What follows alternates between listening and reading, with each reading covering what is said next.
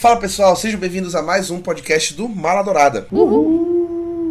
Estamos oficialmente em 2022 e como vocês estão acompanhando, nós estamos fazendo os nossos podcasts de começo de ano, nos mesmos moldes do fim do ano que nós falamos sobre as nossas produções favoritas de 2021 no cinema e na televisão. Agora, a gente vai falar sobre as produções mais aguardadas desse ano de 2022, que já começamos. Conforme vocês estão acompanhando, no episódio passado nós falamos sobre as séries mais aguardadas de 2022. E agora nós vamos falar sobre os filmes mais aguardados de 2022 2022. Esses dois episódios começando a nossa quarta temporada de podcasts do Mala Dourado, nosso quarto ano de podcast para quem acompanha a gente aí há tanto tempo. Eu sou o apresentador de sempre Rafael Mendes e estou aqui com uma dupla maravilhosa para falar sobre esses filmes mais aguardados desse ano. Estou com ele, Lucas Freitas. Zabumbi, galera, tudo bem com vocês? Feliz ano novo. Que esse ano seja um ano de vitórias e é isso. E também estou com ela, que está no seu quarto episódio de podcast seguido aqui no podcast regular. Na Uau. verdade é terceiro, né? Se a gente for contar o do fim do ano. Aí agora ela fez o de séries, que veio antes. E agora o de filmes, que está saindo agora, Gabriela de Almeida.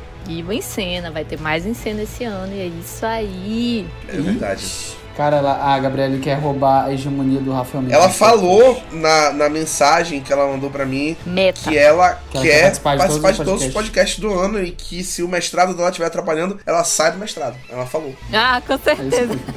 É, é verdade, eu, ela tenho vai... essa, eu, tenho, eu tenho essa prova material. Fonte, confia. Ela vai jogar a carreira dela no lixo em prol da, da meta dela aqui no Maladourada. Ela é determinada. Ih, rapaz, não brinca com Ela faz a determinação dela. Ela faz a determinação dela. Eu gosto da Gabriele, é que ela tá aí dedicada no projeto Maladourada, fez os amigos dela seguirem, faz os amigos dela curtirem, comentarem todas as críticas dela, manda uma intimação. A mãe dela falou comigo, a mãe dela falou comigo esse final de semana assim: tô adorando o conteúdo, estou acompanhando tudo. A, a irmã dela acompanhando tudo também. Minha mãe acompanha o conteúdo do Mala, minha irmã também. É, eu faço a é, é, é isso que É isso que eu queria é, na seleção. É eu queria pessoas desse tipo que ameaçam as outras para engajar a gente. Com certeza, eu ameaço todas as minhas amizades. Eu digo, olha, tu não curte a minha crítica, Isso acabou é, a amizade. Aí dá certo, a pessoa vai lá e segue na hora. Vamos começar. A gente vai falar dos filmes na ordem de lançamento, então vamos falando deles sequencialmente de janeiro até novembro, dezembro, conforme as datas estão marcadas. E a gente espera que não tenha nenhum, nenhuma mudança de data, nenhum filme adiado, que os filmes que estejam nessa lista saiam esse ano mesmo, porque a gente está muito ansioso para ver a maioria deles. A gente começa já em janeiro com Morbius, o um novo filme do Sony's Spider-Man Universe, que vai ser dirigido, foi dirigido na verdade, pelo Daniel Espinosa e que vai trazer o nosso querido vencedor do Oscar, o nosso Coringa do DCU, Jared Leto, como Michael Morbius, o anti-herói, metade humano, metade vampiro, nessa nova aventura do Sony's Spider-Man Universe. E a gente tem um elenco muito bom nesse filme, porque a gente tem o Matt Smith, tem a Adria Arjona, o Tyrese Gibson, da franquia Velozes e Furiosos, o Jared Harris e o Michael Keaton num papel curioso. Reprisando o Abutre, né? Reprisando o Abutre do MCU, ele aparece aqui no Sony's Spider-Man Universe de novo como Adrian Toomes como o Abutre. Já levantando aí novas teorias sobre multiverso, aparecendo novamente no Sony's Spider-Man Universe. Is this a multiverse? Is there, is, é, a, é, is there a multiverse? Multiverse is real? Aquela vozinha do Tom Holland. E óbvio que a gente vai falar de spoilers aqui, né? Já que a gente já viu o multiverso acontecer e personagens cruzarem no Homem-Aranha sem volta para casa, pode ser que tenha multiverso aqui. Mas eu tô muito empolgado para Morbius porque, pelo menos pelos trailers e o material que já saiu, as cenas de ação parece que estão muito boas e parece que a gente vai ver o Jared Leto num alto nível de atuação. É, eu acho que, tipo assim, Morbius é um filme que tava sendo muito aguardado, né? Esse universo expandido da Sony, pegando vários vilões e fazendo filme deles, né? Vários vilões, Venom. É, e agora Morbius. E vai ter o Craven, né? Craven. É, mas vai ser muito bom, assim, eu acho essa expansão, a Sony finalmente acertou, assim, fazendo essas expansões. Ela consegue alcançar muito bem essas temáticas. E assim, é, eu acho que Jared Leto é um baita de um ator. Ele foi muito pouco aproveitado como Coringa, então a gente tem essa, essa impressão de que talvez ele não fosse bom, mas eu sei que ele é realmente muito bom pelos trabalhos que ele já fez. Eu acho legal, assim, que depois de. Pra quem já viu, né, Homem-Aranha 3, aparece o Venom no final do filme, e desde Venom 2 ele ia aparecer, apareceu, né, que ele tava nesse universo. E assim, é muito legal porque eles conectam totalmente, então a gente não sabe. No trailer de Mobius aparece uma foto, uma pichação do do Homem-Aranha do Tobey Maguire escrito assim, assassino. Então a gente pode a gente pode descobrir que na verdade esse é o universo do Tobey, assim, entendeu? Mas ao mesmo tempo aparece o prédio da Oscorp do Andrew Garfield. O prédio da Oscorp do Andrew Garfield, aparece o, o Michael Keaton. Que é do Tom Holland. Que é do Tom Holland. Então, tipo, tudo isso, sabe? E aí? Vai ser o surto, né? Eu já tô ansiosa por isso. Se é pra surtar, eu tô lá. Fico super ansiosa pelo Jared Leto. Eu sempre, eu sempre gosto dos trabalhos dele, né? Apesar daquilo que o Lucas falou, que a gente tem a sensação de que o talento dele é mal aproveitado, né? Em alguns momentos ali como Coringa. E a gente acha até que ele é um ator ruim, mas eu tenho fé de que vai dar certo. Também tenho. Eu realmente estou muito ansioso para ver esse Morbius, porque pode ser, na minha opinião, o primeiro verdadeiro filme bom desse universo da Sony com Homem-Aranha. Porque Venom 1 e Venom 2 é, tipo. Ruim. Ruim, né? A gente sabe que o, a, o que sustenta esse universo da Sony é a bilheteria, porque Venom 1 e Venom 2 fizeram milagres na bilheteria, com bilheterias altíssimas e que, enfim, financiaram todo esse universo. E aí tem Morbius agora, vai ter o Craven com o Aaron Taylor Johnson. Estão falando aí de novo sobre o filme solo da Gata Negra por aí vai. Pode ser que a gente veja agora, depois do, do Homem-Aranha Se Volta para Casa, mais filmes solo do Tobey Maguire e do Andrew Garfield, que podem estar inseridos nesse universo. A gente vai saber mais ou menos qual é o caminho que a Sony quer seguir com esse Spider-Man's Universe depois de Morbius. Então já se preparem aí pra conferir, já tem conteúdo pronto aí no Mala Dourada pra sair sobre Morbius, né? Dossiê sobre o personagem, então fiquem ligados e é isso aí. Já que a gente já tá falando de Homem-Aranha, a gente continua falando de Homem-Aranha, mas não propriamente de Homem-Aranha, de Tom Holland. O Tom Holland é aparentemente a pessoa mais sortuda do mundo. Eu vi uma entrevista dele onde ele fala: personagem que você quer interpretar. Queria interpretar Homem-Aranha 10 anos. Uma, um crush seu de infância, da adolescência. Ah, Zendaya. E aí ele falou: qual é o seu jogo preferido? E aí ele respondeu: o meu jogo preferido é Uncharted. E aí ele vai interpretar nada menos do que o protagonista de Uncharted, o Nathan Drake, em Uncharted Fora do Mapa, que estreia em fevereiro nos cinemas. O Tom Holland praticamente já realizou todos os sonhos dele aos 25 anos de idade, agora que ele vai ser o Nathan Drake, é bizarro, né? E o filme vai ser dirigido, foi dirigido pelo Ruben Fleischer, que dirigiu o primeiro Venom e dirigiu os dois filmes do Zumbiland. O roteiro é do Art Marco e do Mark Holloway, que escreveram o roteiro do primeiro Homem de Fé. E então é um, uma equipe técnica muito boa. E além do Tom Holland, a gente tem o nosso querido Mark Mark, o Mark Wahlberg como Victor Sully, que curiosidade, ele era o primeiro ator cotado a interpretar o Nathan Drake quando eles iam fazer a primeira versão do filme que era com o Nathan adulto, e aí agora ele vai interpretar o Sully. E aí o elenco muito bom, que é a Sofia Tati Gabrielli e o nosso queridíssimo Antônio Bandeiras indicado ao Oscar como vilão do filme. Eterno Zoro. Já vale só por ele já vale só por ele. Porque, cara, eu realmente tô empolgado por esse Uncharted, pelas cenas que apareceram, muitas cenas iguais aos jogos. E a gente sabe que adaptações de jogos nem sempre são boas, né? A gente tem aí exemplos péssimos, inclusive o Resident Evil recentemente do ano passado. Mas eu acho que essa equipe técnica tá muito boa. Eu tô muito empolgado por esse filme, eu acho que ele vai passar uma vibe bem Indiana Jones moderno, que é o que o Uncharted sempre foi nos jogos, para quem jogou no PlayStation, que é o Indiana Jones da era moderna. Médio. Médio. É, assim. é o Lucas.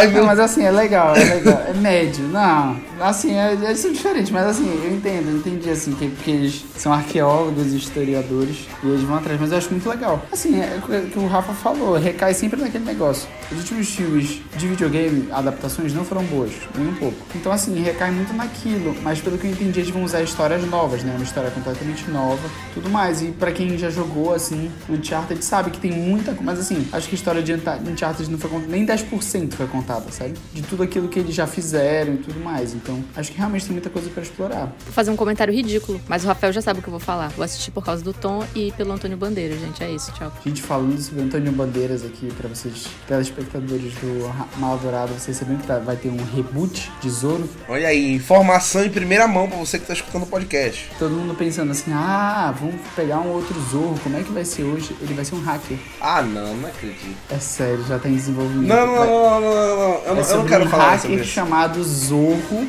Morreu. E aí, sério. Acabou, né? horrível, Morreu. Cara, é bizarro, mano. É bizarro. Mais um reboot bizarro. ruim aí pra conta. É de estourar aí a boca do balão totalmente. Vamos focar aqui no Uncharted. Gostei do que o Lucas falou. Realmente eu acho que é um terreno ainda muito é, desconhecido, todo o universo de Uncharted. A gente sabe que os criadores dos jogos decidiram parar ali para parar no auge, né? A Naughty Dog, que foi a melhor coisa que eles fizeram, porque tinha material para fazer jogos aí até hoje, mas ia virar possivelmente um Assassin's Creed que já não faz mais nenhum sentido. Depois de 10 anos de Assassin's Creed, a história já tá sem pé nem cabeça. E eu acho que o Uncharted terminou em alto nível porque cada jogo foi melhor que o outro, do primeiro ao quarto, eles terminaram ali no auge. E eu acho que eles vão continuar contando essas histórias agora nos cinemas, todo esse potencial. Ainda mais porque a Sony tá envolvida como produtora, né? Como tipo o Sony Studios, o Sony Video Game Studios, que é das adaptações de jogos que eles estão fazendo. Que, enfim, a gente já falou no podcast de séries que eles também estão adaptando The Last of Us, que é, para mim, a melhor franquia original da PlayStation. Por aí vai, né? E a gente, bora ver se vai ser bem feito. O filme estreia dia 17 de fevereiro nos cinemas. Passando para março, a gente vem. Cara, esse é o filme que eu tô mais esperando no ano todo, desculpa. Esse filme aqui é o que eu tô mais esperando no ano todo, juro que é o Batman. Cara, o dia que anunciaram o Robert Pattinson em 2019, eu tinha certeza que ele seria incrível. E a cada trailer, a cada material que saiu, eu fico cada vez mais empolgado, porque eu tenho a impressão de que o Robert Pattinson nasceu para ser Bruce Wayne. Ele nasceu para ser Batman, cara. E é bizarro. Ele é, ele é incrível. Para de rir, Gabriel. É sério, para de rir. Calma. Ele calma, acalma teu coração. Cara, Zoe Kravitz como Selina Kyle, que é a, a nossa querida mulher gato. Colin Farrell como Oswald Cobblepot, o pinguim. Andy Serkis como Alfred Pennyworth. Estranho, muito estranho. Muito estranho, não confio nele. Jeffrey Wright como o James Gordon. E Paul Dano como Edward Nashton, o Charada de volta aos cinemas depois do Jim Carrey. Charada volta aos cinemas, que é um dos meus vilões favoritos do Batman. Mais inteligente que mais dá trabalho pro Batman. Num filme dirigido pelo Matt Reeves, que indiscutivelmente, você gostando do Robert Pattinson ou não, você tem que admitir que o visual do Batman tá incrível. No visual tá do filme, tá macabro. Eu acho que vai ser a pior Gotham City que a gente viu até agora. No quesito de criminalidade, no quesito de, de coisas sombrias. Eu tô muito empolgado com esse filme. Eu tô muito empolgado. Muito empolgado. Não, não consigo colocar em palavras o quanto eu tô empolgado. Eu não consegui, eu não consegui me empolgar com esse, com esse trailer, sinceramente. Eu acho que vai ser bom, mas que o Robert não me convence como Bruce Wayne. Assim, eu acho que vai ser um bom filme, cara. O pior é que eu acho isso. Porque, não só pela direção, mas por tudo, mas, assim, para quem já jogou os jogos do Arkham, da, da franquia Arkham, tá muito parecido, assim, um Batman claramente que não tem medo nenhum de causar um traumatismo craniano, assim. E, tipo assim, tu vê que é um Batman, apesar, apesar do que as pessoas falam, né, que ele, poucos anos depois, acho que dois anos, né, depois que ele, ele se tornou Batman mesmo. Mas, assim, tu vê, assim, a, o ódio dele tu vê que ele é, parece um Batman cansado, sabe? Aquele Batman que, tipo, se ele, ele tem que alcançar alguma coisa, ele não, se importa com os métodos que ele vai utilizar, só não vai matar a pessoa diretamente, né? Mas assim, eu acho. É um, é um Batman diferente, assim, é um Batman que a gente ainda não viu nos cinemas, né? Acho que a gente teve um Batman um pouco diferente, que foi o Batman da franquia do Cavaleiro das Trevas. Teve um Batman mais padrão, assim, que foi o Batman do Ben Affleck, que eu particularmente gosto mais. É, mas falando dos últimos anos, tá? Mas assim, é, eu acho que o do Robert Pattinson vai ser um Batman realmente mais, mais casca grossa, assim, no sentido de ser mais bruto, mais físico. É, também vai ser um Batman mais detetive, né? Que o Matt Reeves falou, que ia deixar ele muito mais detetive. Fala várias vezes que o Batman é o maior detetive do mundo, né? E tudo mais. Mas, cara, eu realmente acho que não vai ser um filme ruim. Olha, para mim nada supera o Christian Bale, mas vamos lá, né? Vamos lá. Meu favorito é o Ben Affleck também. É, o meu favorito é o, é o Ben Affleck. Todo mundo sabe disso, todo seguidor do Malatorada sabe disso. O do Lucas também. Como o Lucas falou, eu acho que o Robert Pattinson, ele chega mais perto de, do Arkham do que o Ben Affleck, que era o que tinha chegado mais perto até então. As cenas de luta, toda a brutalidade, aquela cena no corredor do trailer que vem os tiros dando tiro nele e ele pá, pá, pá, pá, pá. Cara, bem técnico assim, bem brutal, bem piedoso, na minha opinião, que me parece. E o, o Matt Reeves já tinha falado que o Batman do Robert Pattinson é muito inspirado no Kurt Cobain, vocalista do Nirvana. Toda a personalidade dele. Então é aquele negócio assim, bem, sabe, uma tendência suicida, assim, de realmente poucas ideias, que era o que o Kurt Cobain era, para quem sabe. Não sei quais são as referências que o Matt Reeves tem na cabeça, mas eu acho que realmente ele vai pirar aí. E é interessante pensar que é o começo de uma nova trilogia, já confirmaram. E possivelmente nesse filme a gente já vai ver o primeiro vislumbre do Coringa, que tem os rumores aí que vai ser interpretado pelo Barry Keoghan, que interpretou o Druig em Eternos do Marvel Studios. Então a gente pode ver um novo Coringa aí com Robert Pattinson. Só realmente em março para saber, 3 de março. Tô aguardando, olha, que nem louco esta data. Em março também a gente tem o primeiro filme da Disney Pixar do ano, Red, Crescer é uma Fera, que eu assisti o trailer, eu achei fantástico, já tô muito empolgado. Como meu irmão gosta de dizer, tem a logo da Pixar, vai ter choro. É o que eu espero. Eu sempre espero chorar muito qualquer filme da Pixar. E esse filme é dirigido pela Domi Shi, que vai ser a primeira diretora de descendência asiática a comandar um filme da Pixar e que ela já comandou uma produção na Pixar. Ela comandou Bao, aquele curta animado da Disney Pixar, que é sobre o bolinho de arroz que passou antes de algum dos filmes agora dos anos recentes, que ganhou, se eu não estou enganado, o Oscar de melhor curta de animação e que particularmente é um curta que sempre me faz chorar, que é muito emocionante para quem ainda não viu, está no Disney Plus. É maravilhoso e aí o curta já te dá uma noção muito bacana do que que a, a Domichi vai fazer nesse filme com cultura asiática e tudo mais. E de todo o elenco que tem no filme, a gente tem a nossa querida Sandra Oh, indicada a vários Emmys por Grey's Anatomy e por Killing Eve, que ela vai estar no elenco de vozes originais. E eu tô muito empolgado para Red, eu acho que vai ser um filme bem legal. E para quem não sabe a história, é a história de uma menina que tem uma uma espécie de ancestralidade que toda vez que ela fica muito emocionada, muito estressada, ela vira um panda vermelho gigante. E é bem bacana as metáforas que provavelmente vão ser feitas com isso aí, especialmente quando a gente fala de cultura, cultura asiática e tudo mais. É, pronta pro choro, gente. É isso, pronta pro choro. Tenho certeza de que vai ser lindo. Eu sempre amo demais esses filmes. Então, Red estreia dia 10 de março já estamos aqui nas expectativas. A gente tá aqui numa vibe assim de é, mundo bruxo, comemoramos aí os 20 anos de Harry Potter, teve um especial aí na HBO Max, pra quem assistiu e gosta, chorou muito, todo mundo sabe disso. Cinco minutos de especial já tava me debulhando. Eu também, já tava chorando, parece, sei lá, não sei, não sei explicar, mas eu tava chorando muito. Então, o Mundo Bruxo tá de volta, o Wizarding World da Warner Brothers, com um novo filme da franquia Animais Fantásticos que volta depois de quatro anos. Animais Fantásticos, Os Segredos de Dumbledore, estreia em abril, e aí a gente tem quase todo o elenco de volta: Ed Redmayne, Dan Fogler, Catherine Waterston, Callum Turner, Alison Sudon e o Jude Law como Dumbledore. Finalmente indo pra ação pela primeira vez. A gente vai ver o Jude Law em ação ali, brigando. Então, a gente também tem o Ezra Miller, eu esqueci de colocar aqui, que o Ezra Miller também vai voltar. E a gente tem uma mudança de elenco: o Mads Mikkelsen assume o papel de Gerardo Grindelwald, toma o lugar do Johnny Depp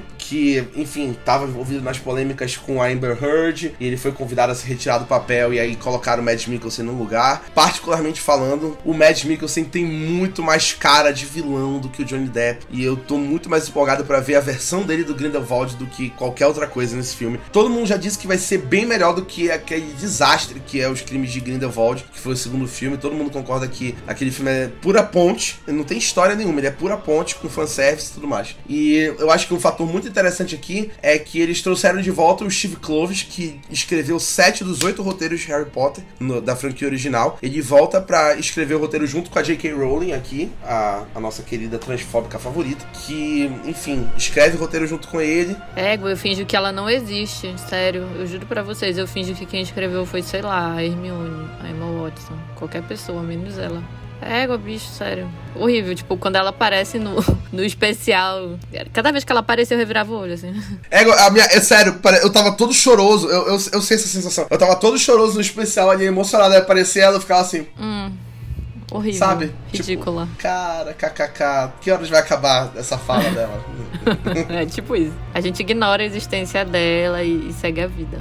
Mad Mix é muito brabo, mano. Não, mas eu acho que esse filme, assim, ele vai ser bom. Assim, eu tenho, eu tenho minhas, minhas reservas quanto à, à franquia do Animais Fantásticos, né? Que é Harry Potter sem Harry Potter, como que é diria é o Choque de Cultura. Harry Potter. Tem, já, já, começa com esse erro aí, né? Mas assim, eu tenho muito, muitas reservas assim com Animais Fantásticos, porque acho que o 1 foi muito bom, mas o 2 foi desastroso. Assim. O primeiro também teve erros assim, bem, bem latentes. Sim, cara, é, eu acho que é, é, recai tudo naquilo, né? Quando um filme dá certo, eles querem espremer o máximo que eles conseguirem. Como tinha de todos os livros e a J.K. Rowling conseguia transformar ele em filmes, deu certo. Mas depois disso já começa a ficar espremer demais, sabe? E aí a gente parte, a gente tá usando escritos que um dia a J.K. Rowling fez, que nem falavam sobre é, tudo. Enfim, fica eu acho que não dá, aí já não funciona, sabe? A J.K. Rowling que não é boba nem nada, né? Quer ficar mais rica ainda. É isso, mas assim, eu tenho muitas reservas. Espero que esse filme seja bom. É, pois é, eu penso de uma forma bem parecida, assim. Eu, eu lembro que quando lançou o primeiro Animais Fantásticos, eu fiquei mesmo, tá.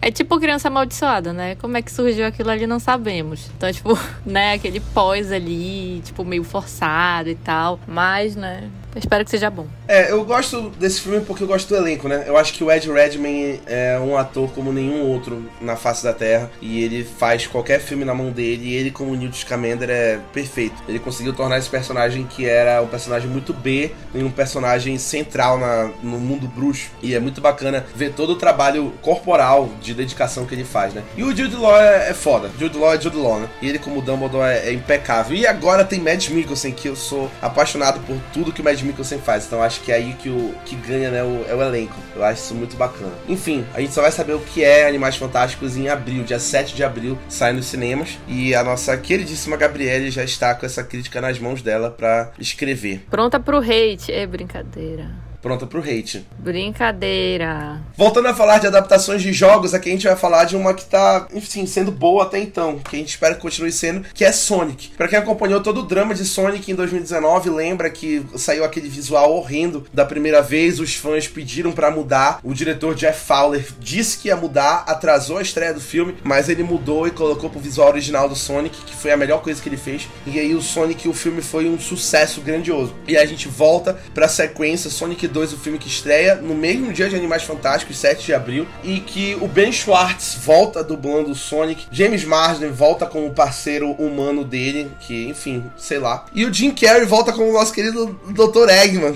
o nosso vilão favorito da, da Capcom. E a gente tem a adição de ninguém menos do que Idris Elba como o Knuckles, que é o nosso casca grossa do universo Sonic. Não sei descrever o que o Knuckles é. O Knuckles é o valentão, né? E eu acho muito bacana eles terem chamado o Idris Elba para fazer a voz dele, que tem uma das vozes mais tenebrosas de Hollywood atualmente. É realmente muito bom. E tipo assim, o Sonic conseguiu é, conseguiu pegar, né, toda todo o apelo emocional que os fãs fizeram nas redes sociais para mudar e tipo assim, que a galera tava muito animada. Eu acho que Sonic assim tem muita história. Acho que tem história para mais uns dois filmes aí, né? Então então eles estão tentando ganhar dinheiro como podem, cara. Mas eu gosto muito, assim, eu realmente gosto de como eles conduzirem. Eu, eu amo, eu amo o Jim Carrey como Robotnik. Amo, amo, amo. Acho que ele faz de uma forma absurda. Agora ele tá com visual clássico, né? Careca com bigodão. E sensacional. E eu acho muito legal também como eles pegaram o Idris Elba pra interpretar o Knuckles, porque para quem não sabe, o Knuckles é tipo assim, realmente tipo assim, casca grossa. É tipo, antes dele virar amigo do, do Sonic, ele. Nossa, eles eram inimigos mortais assim, muito bom, realmente. Já falamos a data, 7 de abril, temos Sonic 2 no filme nos cinemas. Chegamos na metade do podcast, eu sei o que vocês querem saber.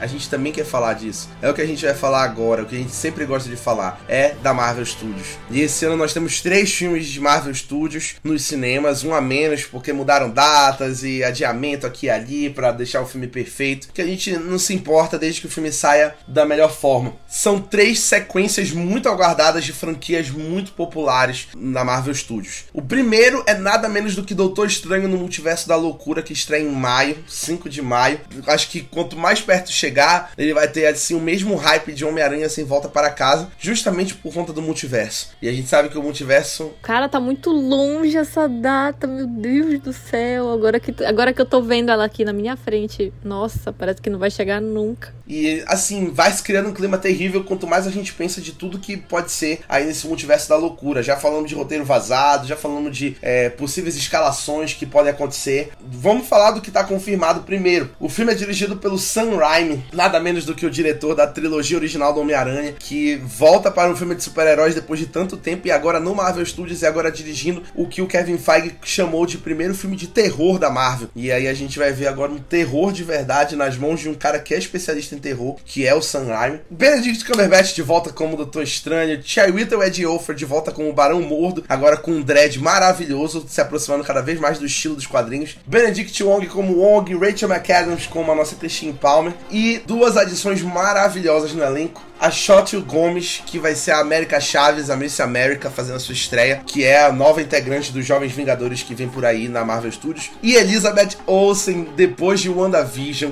volta como Wanda Maximoff, a feiticeira escarlate. Finalmente, a Braba voltou a perfeita. Eu não sei o que esperar do Multiverso da Loucura, até porque, já falei no começo que vai ter spoiler, a gente tem a confirmação de que o nosso Doutor Estranho Supremo, o Doutor Estranho Maligno, aparece no filme ele vai dar trabalho, provavelmente o dos vilões aí vão ter mais, eu acho sei lá, maluco. Eu não sei o que, que a Marvel tá planejando com o Doutor Estranho, mas eu acho que vai ser realmente um ponto motor de mudar o universo da Marvel de vez. Se todos os filmes antes já não estavam mudando, eu acho que o Doutor Estranho vai mudar de fato. Cara, eu acho que vai ser uma infinidade de coisas assim. A gente, a gente sabe coisas que vão acontecer, né? Tipo, vai ter um. Não, não acho que vai ter um embate, assim, claro, da, do Doutor Estranho com a Wanda, né? Mas eu acho que em algum momento ela vai perder um pouco o controle para tentar achar os filhos dela de novo. E a gente vai ter. Achei muito legal, né? A, a América Chaves entrando nesse, nesse ponto. para quem não sabe, o poder dela é saltar entre realidades. Ela literalmente dá um soco e vai para outra realidade. Então, tipo, provavelmente ela vai ser essa pessoa que vai ajudar eles a navegar entre realidades. Eu acho que assim, cara, a Marvel tá acertando de uma forma, tá dando continuidade, assim, para coisas que ela colocou. O Arif vai ter uma continuidade agora, né? A gente já viu a continuidade que teve no filme do Homem-Aranha, vai ter agora também, tudo isso, sabe? Tudo se amarrando. Então eu acho que é muito bom, muito bom. A gente vai saber um pouco mais ainda como é que tá essa relação do Wong, né? Sendo Mago Supremo, para quem não sabe, o Wong atualmente é o Mago Supremo da, da Terra e tudo mais. Então eu acho muito legal isso, realmente. Eu tô super animada mais, na verdade, pela Wanda do que pelo Doutor Estranho, porque da forma como terminou WandaVision,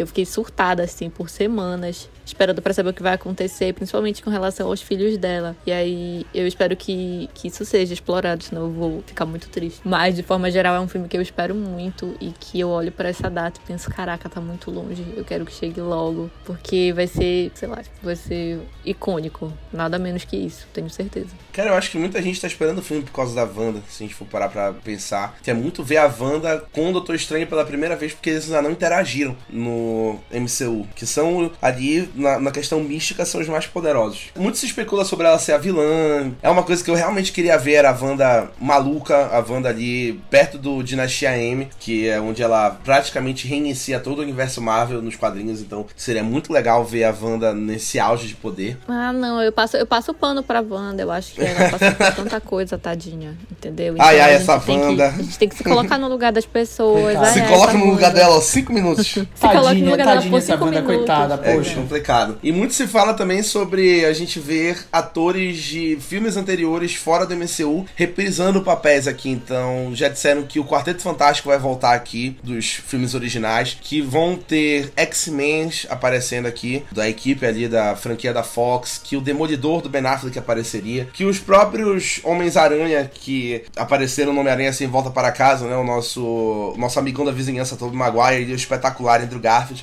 também apareceriam. Então, muito se espera aí desse filme, ele tem um potencial muito grande, mas só saberemos em maio o que, que vai rolar. 5 de maio teremos Doutor Estranho nos cinemas de volta. Em julho, Thor está de volta, o primeiro a ganhar um quarto filme, que até agora nenhum ganhou um quarto filme, somente ele, somente o Deus do Trovão, que volta mais uma vez dirigido pelo nosso vencedor do Oscar, Taika Waititi, no comando do filme. E também como Korg, muito importante. E com Korg de volta também. Todo mundo sabe que Thor Ragnarok é o ponto de mudança brusca do Thor Thor. Pra melhor, né? Pra melhor. Pra melhor, onde o Thor realmente virou digno. E aí o nosso querido Chris Hemsworth volta como o Deus do Trovão. Natalie Portman volta como Jane Foster e ela vai fazer a estreia como a poderosa Thor dos quadrinhos. Tessa Thompson como a Valkyria, a nova rainha de Nova Asgard. E além deles, a gente sabe que os Guardiões da Galáxia vão aparecer. A gente não sabe quanto eles vão aparecer, mas eles vão aparecer. O nosso querido vencedor do Oscar, Christian Bale, será o vilão Gore, o matador de deuses. E uma escalação curiosa que é o Russell Crowe como Zeus, o nosso querido deus máximo da mitologia grega, não da mitologia nórdica, que é a mitologia do Thor. Thor Love and Thunder, que é o, o filme, não sei o que que a Marvel tá planejando com esse filme, assim como eu não sabia o que, que ela queria com Thor Ragnarok, mas a giripoca vai piar total aí. Vai ser louco. Vai ser um filme completamente. Assim, Taika Waititi, ele, a gente sabe que ele viaja muito nos filmes dele, né? Mas viaja de uma forma boa, assim. Eu acho que esse ele vai viajar mais do que o Ragnarok. Né? Mas a gente tem que ver como é que ele vai adaptar esse arco, né? Da, da poderosa Thor, da Natalie Portman porque, para quem não sabe, ela morre, né? Nesse arco. Porque ela, ela tem câncer, aí ela vira Thor, ela vira digna. Aí toda vez que ela tá como, como Thor, ela se, ela se cura do câncer. Mas quando ela volta pra forma humana dela, ela piora de novo, tipo, mais. Então Então. É tipo um Deadpool, né? Mais ou menos. É, só que o Deadpool, tipo, ele não, não vai mais morrer, né? Ele tem... Quando a gente fala do Deadpool 2, né? Que ele teve aquele momento ali que ele tava sem os poderes. Isso, que ele tava sofrendo e tudo E mais. é interessante lembrar que a Natalie Portman tinha pedido pra sair da MCU, ela não queria voltar em nenhum filme. E aí o Taika Waititi convenceu ela de voltar com uma proposta nova, fazendo ali o arco da poderosa Thor. E ela tá caixa, tá? E ela tá muito caixa, maluco. Ela fez um Ela treinamento tá, ali de mano. doido. Tomou umas paradinhas aí, mano. Ela tá um chihuahua caixa, no caso, né? Porque a menina é miúda. Sim, desse tamanho, mas ela tá toríssima. Hum, tá 90% dourada. raiva, 10% tremedeira. E é isso aí. 100% Anabol, vamos. Não, bicho, se não for aquele excesso de piadinha sem graça do Thor Ragnarok, acho que vai. Que é é uma coisa que me irrita Vai muito no assim. Thor Ragnarok. Dane-se o Rafael. Thor Ragnarok não me passa, é chato, é muito muita piadinha, muito nhenhenhenzinho. Eu acho que eles estragam muito o Thor ali. Parece que do nada ele vira um leso, um pateta. É filme do Homem-Aranha, por acaso não, é Thor. Aí. Mas eu espero que esse seja bom, vou assistir, né? Porque Chris Hemsworth a gente não, a gente não deixa passar assim, né? Então é isso. Então, em julho a gente vai ver esse reencontro, vai ter esse reencontro com Thor. 7 de julho, a gente já fica aí na expectativa pra ver se vai ser um filme bom, como sempre é, ou se vai ser um filme ruim, como a Gabriele acha que vai ser. Se a Gabriele acha que o filme é ruim, é porque o filme é bom. A minha opinião é isso. E aí a gente fica aí nessa lógica. Ah, Rafael, cala a tua boca. Que isso, Me cara? respeita. Mas o que é respeita isso, cara? a nota que eu dei pra Cobra Kai. Mas o que é isso, porra? Tu ainda nem entregou a crítica, cara. Querido, mas eu tenho certeza que tu vai concordar com ela. Nesse momento aqui da gravação, tu vai dar 11. Se for 11, eu concordo. Eu dei 20. Ok, tá melhor ainda. E o último filme da Marvel Studios esse ano é nada menos do que Pantera Negra, Wakanda Forever, que estreia em novembro. Temos o Ryan Coogler de volta na direção e a gente sabe que é um filme muito aguardado porque a gente quer saber o que, a Marvel vai fazer com Pantera Negra depois que o nosso querido Chadwick Boseman partiu em 2020. Não vai poder dar continuidade no papel e a gente sabe que eles estão aí com planos de não reescalar o T'Challa no MCU pra dar continuidade e passar o manto do Pantera Negra pro novo personagem. E aí eu acho que o filme vai ser centrado justamente nesse legado de Wakanda e nessa escolha de um novo personagem. E aí a gente vai ter a Lupita Nyong'o de volta como Anaki, a Danai Gurira de volta como Okoye, Winston Duke de volta como Mibako, a nossa anti-vac favorita do, AM do MCU, Não, não é Nossa, minha favorita. não, Não, que eu não tenho nenhum antivac favorito. Pra mim, Eu é que todo eu não mundo que compactuo antivacina esse se lasca. Cara, eu não, eu não compactuo, o problema é que eu gosto da atuação dela, eu gosto da personagem dela, essa que é a Bacana, merda. não- eu Mas não gosto mais. Né, Não gosto. É foda. A Letitia Wright, que tá dando uma trabalheira do caralho pra Marvel por conta dessa atitude dela de ser negacionista. A gente sabe que as gravações de Pantera Negra estão paralisadas nesse momento porque ela não quer se vacinar Tem e que ela o não quer se vacinar O simplesmente. filme e já aí- tá,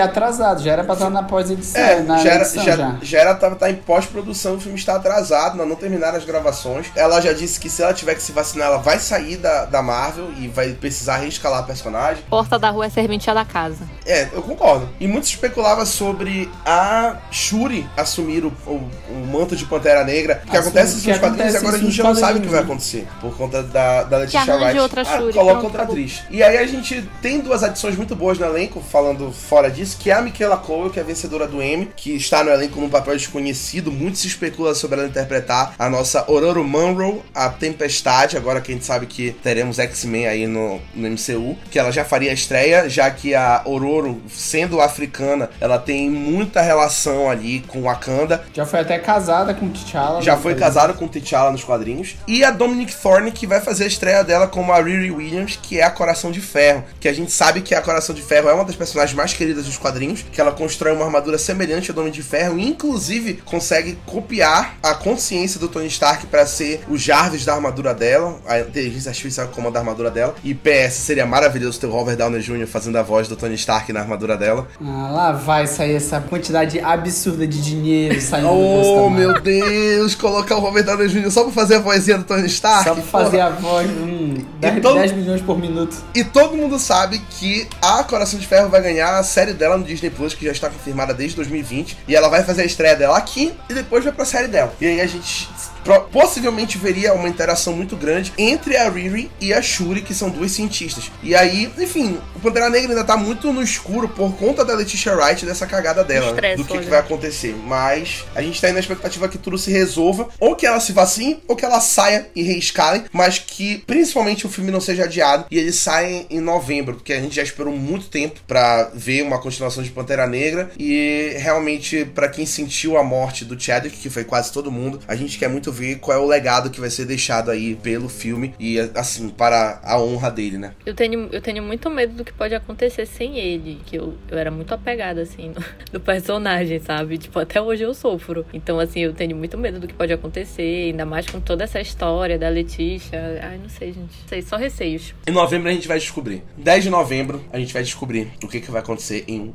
Wakanda. O próximo filme é um dos dois filmes de Tom Cruise que nós veremos esse ano, que, enfim, tá a todo vapor. Pra quem acompanha o Tom Cruise na internet sabe que ele tá mordido com esse negócio de Covid, que os filmes dele não estão saindo, mas acho que esse ano vai sair. Top Gun Maverick estreia em maio. A continuação de Top Gun, finalmente, que, enfim, vai ser uma loucura. O Tom Cruise volta como o nosso querido Maverick com aquela sede de velocidade, né? Que é aquela coisa maluca de Top Gun. O Joseph Kosinski, que dirigiu Tron, Legado e Oblivion, vai ser o diretor do filme. O roteiro tem a assinatura do Christopher McQuarrie como um dos roteiristas, que é diretor de Missão Impossível desde o 5 do Nação Secreta, que, enfim, tá fazendo um trabalho maravilhoso lá na franquia. E além do Tom Cruise e do Val Kilmer voltarem, a gente vai ter adições incríveis no elenco, que é Miles Teller, Jennifer Connelly, John Hamm e Ed Harris, num filme que promete ser o, respeito do legado de Top Gun, que para quem assistiu aí Top Gun, sabe que é aquele filme ali de ação, aventura, que é adrenalina, adrenalina o tempo todo, eu acho do caralho, eu acho fantástico. Estreia em maio Top Gun, dia 26 de maio, e aí a gente já fica aí na expectativa para assistir esse filme. Depois de Top Gun, nada menos do que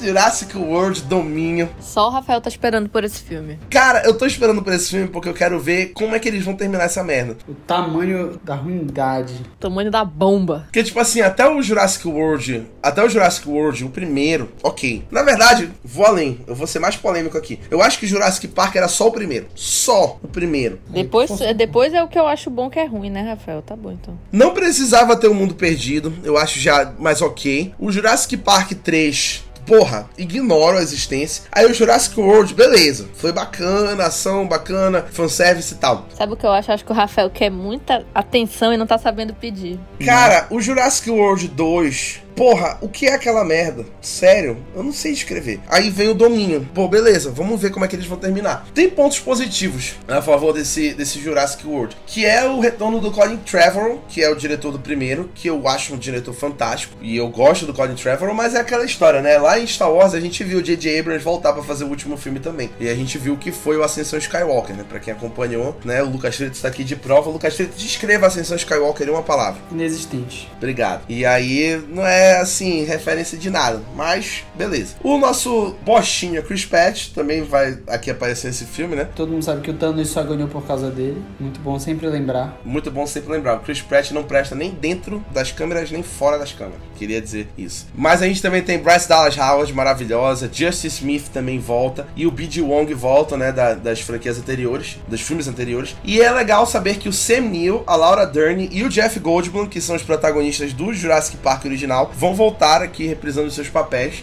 no possível encerramento de vez da franquia. É aquela história. Eu, eu tô e não tô esperando, né?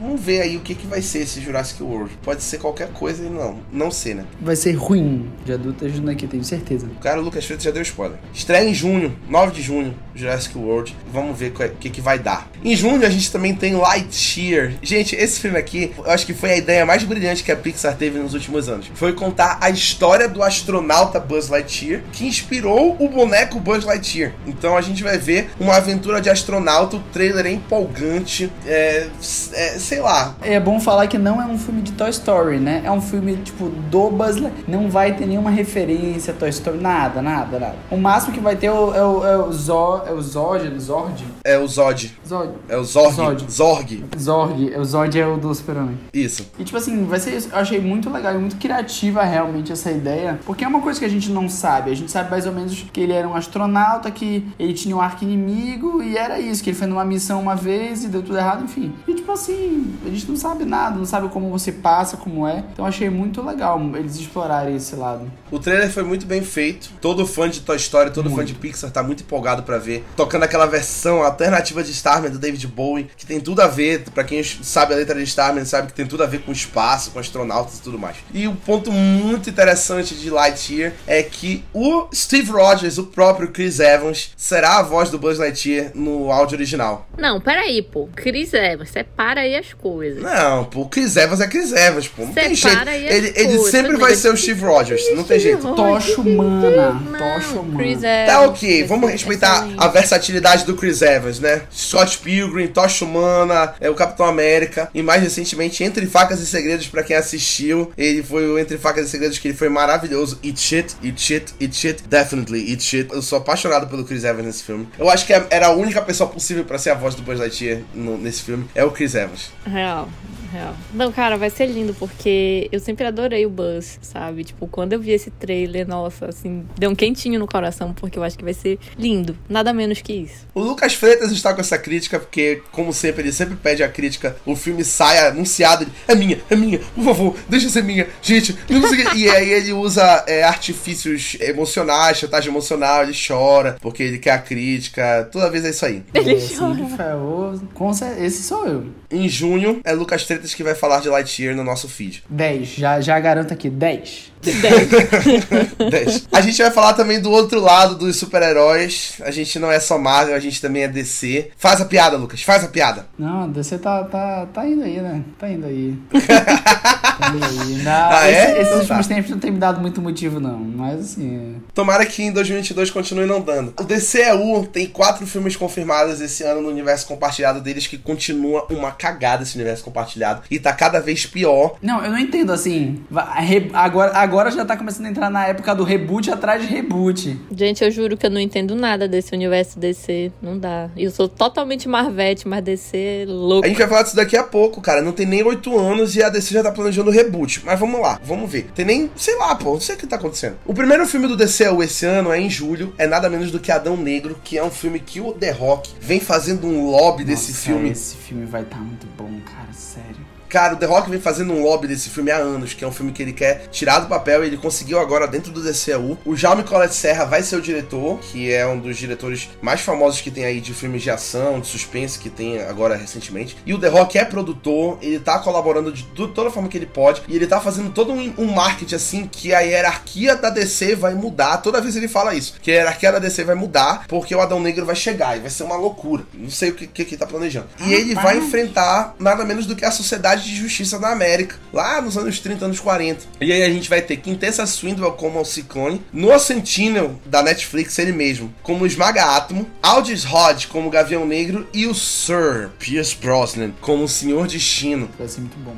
Cara, vai ser muito bom. A gente viu a primeira cena do DC Fandom, a gente tá vendo os uniformes. Eu acho que o The Rock vai ser o melhor trabalho do The Rock até então, onde ele vai fugir o máximo da, daquela persona dele de The Rock em floresta, né? Todo mundo sabe que todos os filmes dele tem pelo menos uma cena do The Rock na floresta. Mas vai, eu acho que vai ser realmente um filme completamente diferente ali dentro do, do DCEU. E eu tô muito empolgado porque eu gosto muito do The Rock e eu acho que ele vai dar tudo de si nesse filme. Total, é verdade. Credo, Gabriel. É. Não, eu acho que a Doom Negro vai ser sensacional. Ainda mais todo mundo esperando, né? O embate dele com o Shazam, o embate dele com o Super-Homem também, muito bom lembrar. Até hoje eu não consegui terminar de assistir Shazam de tão chato que eu Cara, vou seguir, vou seguir, vou seguir, vamos, vou vamos seguir. Lá. The Flash. Entendeu? The Flash Ai. tá vindo aí em, em, novembro, né? Novembro, The Flash tá vindo aí. Vai ser dirigido pelo Andy Muschietti, que dirigiu It, A Coisa, parte 1, parte 2. É, The Flash quem sabe, né? Depois de muito tempo, porque The Flash tá aí já era pra ter saído há muito tempo. Eu acho que uns 2, 3 anos atrás. Depois de Batman vs Superman era pra ter e saído. Aí já tiveram uns três diretores diferentes antes do Andy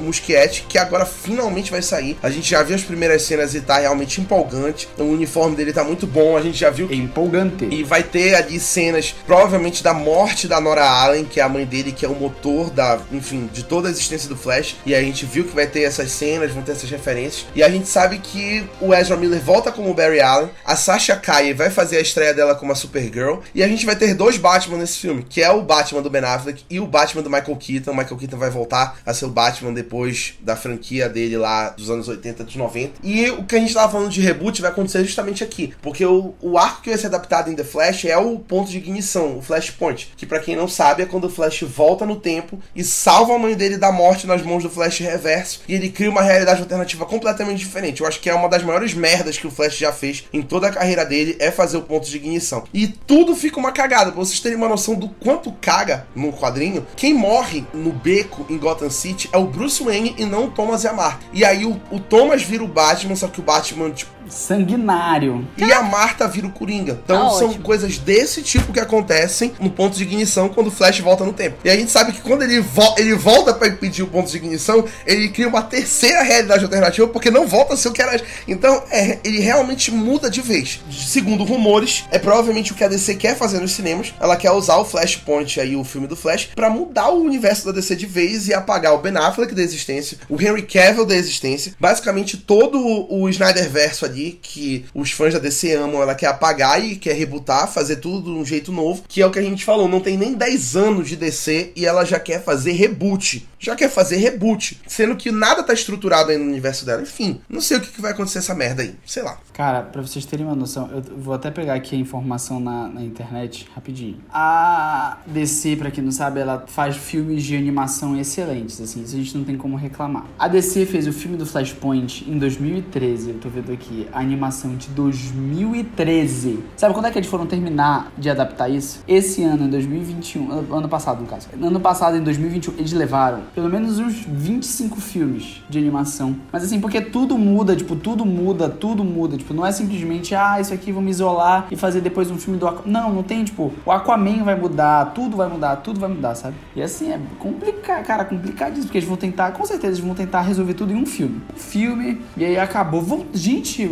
tudo mudou. Tudo, gente, meia hora de diferença, tudo mudou. Novo filme, no- novo DCU. Isso aí é Cara, Warner. Isso aí é Warner. É aquilo, né? Uma tem 14 anos aí nas costas, a outra tem menos de 8 e já tá querendo rebutar tudo. Exatamente. É isso aí. Vamos ver aí qual é que vai ser essa cagada de multiverso da DC, o que, que vai ser feito. Eu queria que saísse a minha expressão facial no podcast. Eu devia ter tirado um print da tua cara. Novembro, 3 de novembro, a gente encontra o Flash no filme solo. E em dezembro a gente encontra o Aquaman de volta no seu segundo filme solo, Aquaman, o Reino Perdido, que é dirigido de novo pelo James Wan do primeiro filme. Jason Momoa, Amber Heard, Patrick Wilson e Yaya Abdul-Mateen 2 estão de volta para mais um filme. Que esse aí eu não sei realmente nada do que vai acontecer. James Wan não deixou entregar nada. Só o que a gente sabe é que o Aquaman vai ter um uniforme furtivo maravilhoso que ele Caraca, cada eu, vez as, eu ia falar isso agora, droga, que ódio. que pode falar, ele não tá um gostoso nesse uniforme. Porra, Muito bom, ele tá muito bonito, muito bonito. muito bonito. É, o Jason Momoa, ele é muito bonito, cara. É impressionante como esse homem é bonito. Eu acho que é o principal poder do Aquaman é ser bonito, que é o Jason Momoa.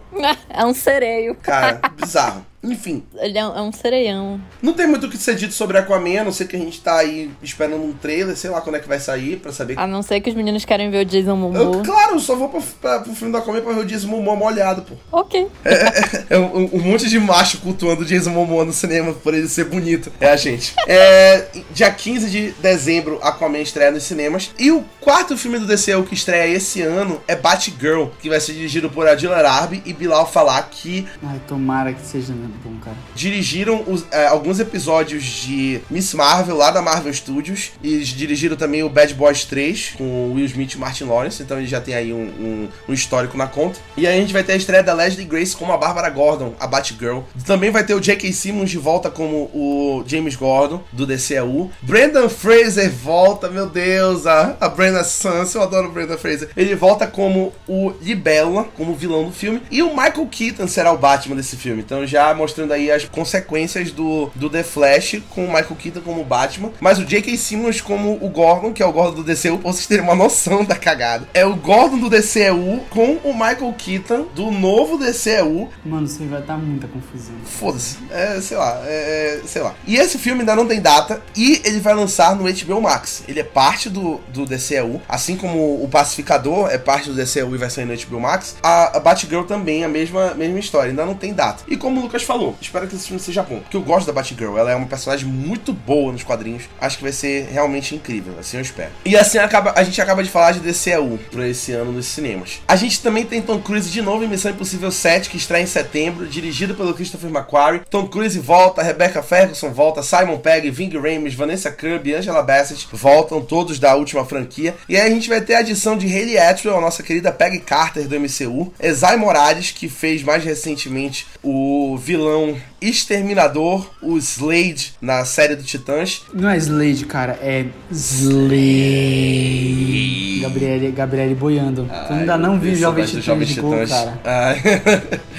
e a Pon Clemente F, que é amantes do Guardiões da Galáxia, também vai estar no elenco. Esse filme do Missão Impossível já era pra ter saído há muito tempo, mas foi adiado por conta da Covid, acidentes, e aí o Tom Cruise tá todo putinho na internet, porque, enfim, tá tudo numa onda que o filme dele não sai. E é muito interessante porque o Missão Impossível 7 foi gravado junto com o 8, então ele vai sair esse ano, provavelmente o 8 sai em 2023 e vai ser um filme completamente diferente pro Missão Impossível, como se os últimos já não tivessem sido. E eu tô gostando muito da franquia Missão Impossível, ela tá cada vez melhor, eu tô muito empolgado com esse filme. 21 de setembro estará nos cinemas. Vamos falar de empolgação? Por Vamos favor. falar de Homem-Aranha através do Aranha Verso parte 1. Então, depois de 2018 a gente esperou muito. 2018 a gente viu Homem-Aranha no Aranha Verso, que foi aquele filme completamente despretensioso, que é o melhor filme do Homem-Aranha nos cinemas em geral. Entre live action e animação, nada do Homem-Aranha foi feito melhor do que o Homem-Aranha no Aranha Verso. Ganhou o Oscar Antes do Homem-Aranha 3, depois, depois disso o Homem-Aranha 3 Não é não, pra... não é não, é assim, não é não. Homem-Aranha no Aranha Verso continua sendo melhor. Bicho, as lições do Aranha Verso, cara, aquela cena do Miles segurando o Peter, você tem que ir. Ele, como é que eu vou saber que eu não vou estragar tudo? Você, você não, não vai. vai. É um salto de fé. Ai, vou até assistir de novo.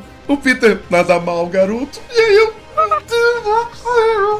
Cara, não tem. O Miles Morales é o maior. Realmente. E ele volta agora mais velho, mais experiente. Me sinto obrigada a concordar com Rafael Mendes. Obrigado. E ele volta agora numa aventura provavelmente maior do que nunca. E aí a gente recebe esse choque na CCXP que Homem-Aranha através do Aranha Verso não seria um filme só. Ele seria a parte 1. Então, ele é a primeira parte de uma aventura no Aranha Verso para acabar com a minha vida, para acabar com a vida de todo mundo. E a gente não sabe quando sai a parte 2, mas a gente já tem a parte 1. E o Shamik Moore volta como Miles Morales. Hayden Steinfeld volta como Gavião a Gavião Arqueira volta como a Gwen-Aranha. O Jake Johnson volta como o Peter Parker do universo 616. Aquele Peter Parker velho que a gente adorou conhecer. E a gente tem duas adições maravilhosas já confirmadas, que é o nosso querido Oscar Isaac como Miguel O'Hara, Homem-Aranha 2099. E a Issa Rae, da série Insecure, indicada ao Emmy, será a voz de Jessica Drew, a Mulher-Aranha. Cara,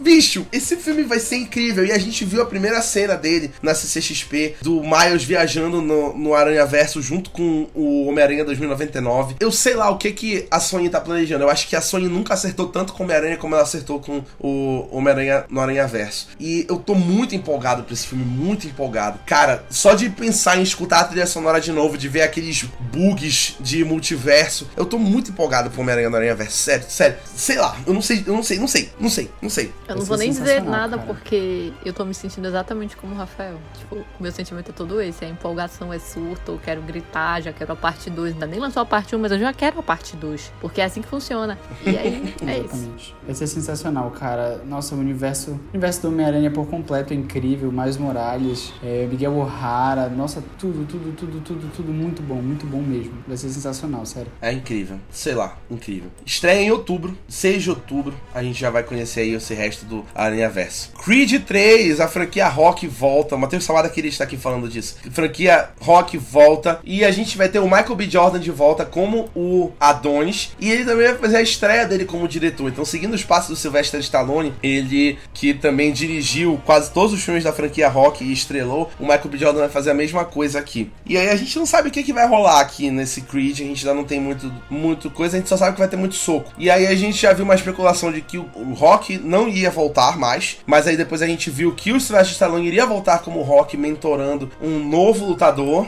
Mas no seu último filme já. E a gente também recebeu uma especulação de que o Jonathan Majors, de Lovecraft Country, o nosso Kang da, da Marvel Studios, seria o vilão do filme, o oponente do Adonis aqui. Então não se sabe muito do que vai acontecer, mas a gente sabe que vai estrear esse ano, que o Michael B. Jordan tá aí no comando. E em novembro a gente vai saber aí mais sobre o Creed aí no terceiro filme. E para encerrar o nosso podcast, depois de 12 anos, a sequência que ninguém pediu. Avatar 2. Ninguém pediu. Pois é, né, cara? O que dizer? Ninguém pediu Avatar 2, mas o James Cameron aparentemente ignorou que ninguém pediu. Foda-se, eu vou fazer. Não só vai fazer Avatar 2, como ele tem mais três Avatar confirmados além do Avatar 2 para sair nos próximos anos. E a Fox bancou isso, aí a Disney comprou a Fox e a Disney continuou bancando essa ideia. É, né? Tem que alimentar o parque lá que eles construíram, todinho de Avatar. Construíram todo um parque, vai ter que alimentar essa porra. A gente vai falar de Avatar aqui porque, enfim, Avatar é a maior bilheteria da história do cinema, então muita gente tá esperando por esse filme. Ter Zoe Saldanha, Sam Worthington, Sigourney Weaver, Stephen Lang de volta. E aí, mais uma vez, eu quero saber o que, que o James Cameron tá pensando, porque tanto o personagem da Sigourney Weaver quanto o personagem do Stephen Lang morreram no Avatar 1. E aí, o que, que ele vai fazer? O que, que vai acontecer aqui? É multiverso? O Avatar vai entrar no multiverso? Sei vai lá, aparecer o Homem-Aranha tá pensando. Is there a multiverse? Is there a multiverse? Já pensou o, o Jake Sully no multiverso? Ah, meu Deus, no Sunnyverse. E aí a gente teve umas adições de elenco. A Kate Winslet vai entrar, o Van Diesel vai entrar, o Gemini Clement de O Que Fazemos nas Sombras vai entrar, e a Michelle Yeoh de O Tigre e o Dragão também vai entrar no filme. Gastou-se muito dinheiro, o John Landau, que é o produtor, tirou uma foto de um tanque de água de uma- um tamanho Tanta imenso. gente passando fome no mundo e eles gastando com Avatar Tanta 2. gente passando fome no mundo que é supostamente pra ser um filme pró-vida, pró-terra, pró-ecologia, que é a, a- toda a campanha que, que o James acabar o Cameron faz. Tem que acabar o capitalismo. Maluco, eu não sei o que é que tá pensando o Avatar gastando esse dinheiro pra construir tanque de água, pra, pra fazer as coisas embaixo d'água. Sério, o James Cameron não tem mais ideia.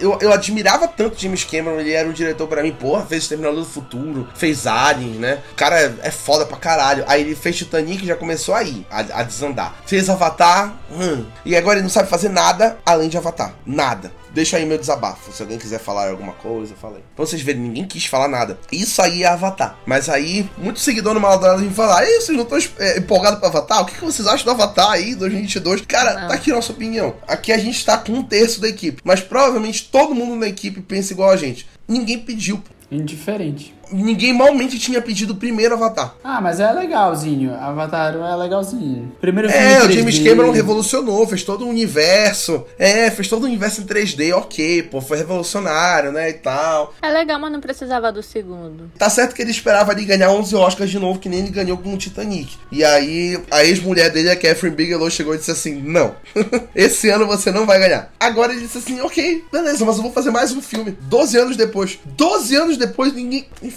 15 de dezembro, estreia Avatar no cinema. Fique aí na empolgação. Estreia no mesmo dia, inclusive, que o, o Aquaman. Eu vou preferir ver Aquaman. Fica logo aí. Dois filmes de água. Acho que até a Gabriele preferiria ver Aquaman se ela tivesse que escolher entre um e outro. Com certeza. E- Mas a Gabriele não vai ver nenhum dos dois, porque ela tem a terceira opção que é não ir. Não, eu vou ver o Aquaman. Eu vou ver o Aquaman. Ah, então quer dizer que tu Não. também quer ver o, o- o bonito gente- do Jason Momoa. A gente quer ver o sereião, né, amores? Não vou negar. Sereiam.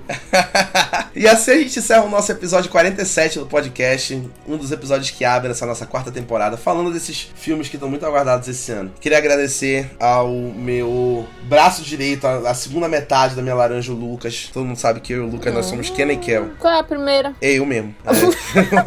É. eu mesmo, pô. O Lucas, ele me completa. Eu e o Lucas, nós somos Batman e Coringa, Ken e Kel. A gente precisa um do outro pra, pra existir. Não é, Lucas? Fala que sim. Exatamente. É verdade. Ele tá sendo obrigado a dizer que sim.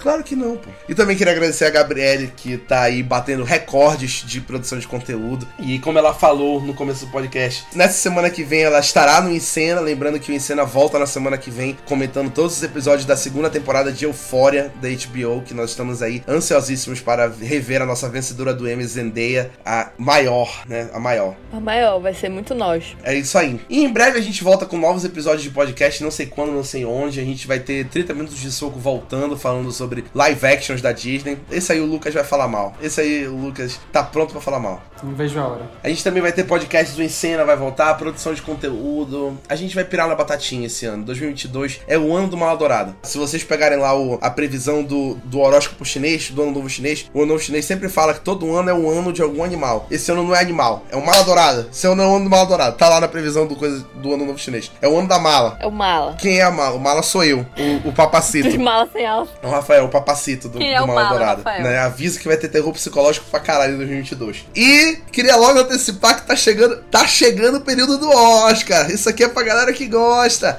O período do Oscar tá chegando, olha o Lucas. A cara do Lucas de desespero. Terror. Ele voltou, aquele que é o mais temido. O-. A Gabriele vai pegar o primeiro período de Oscar. É a loucura que é ter que fazer todos os filmes. é, é muita loucura. Cara, eu faço terror psicológico. Sério, é horrível. É o período do ano que eu faço terror psicológico. É só esse, tu tem certeza?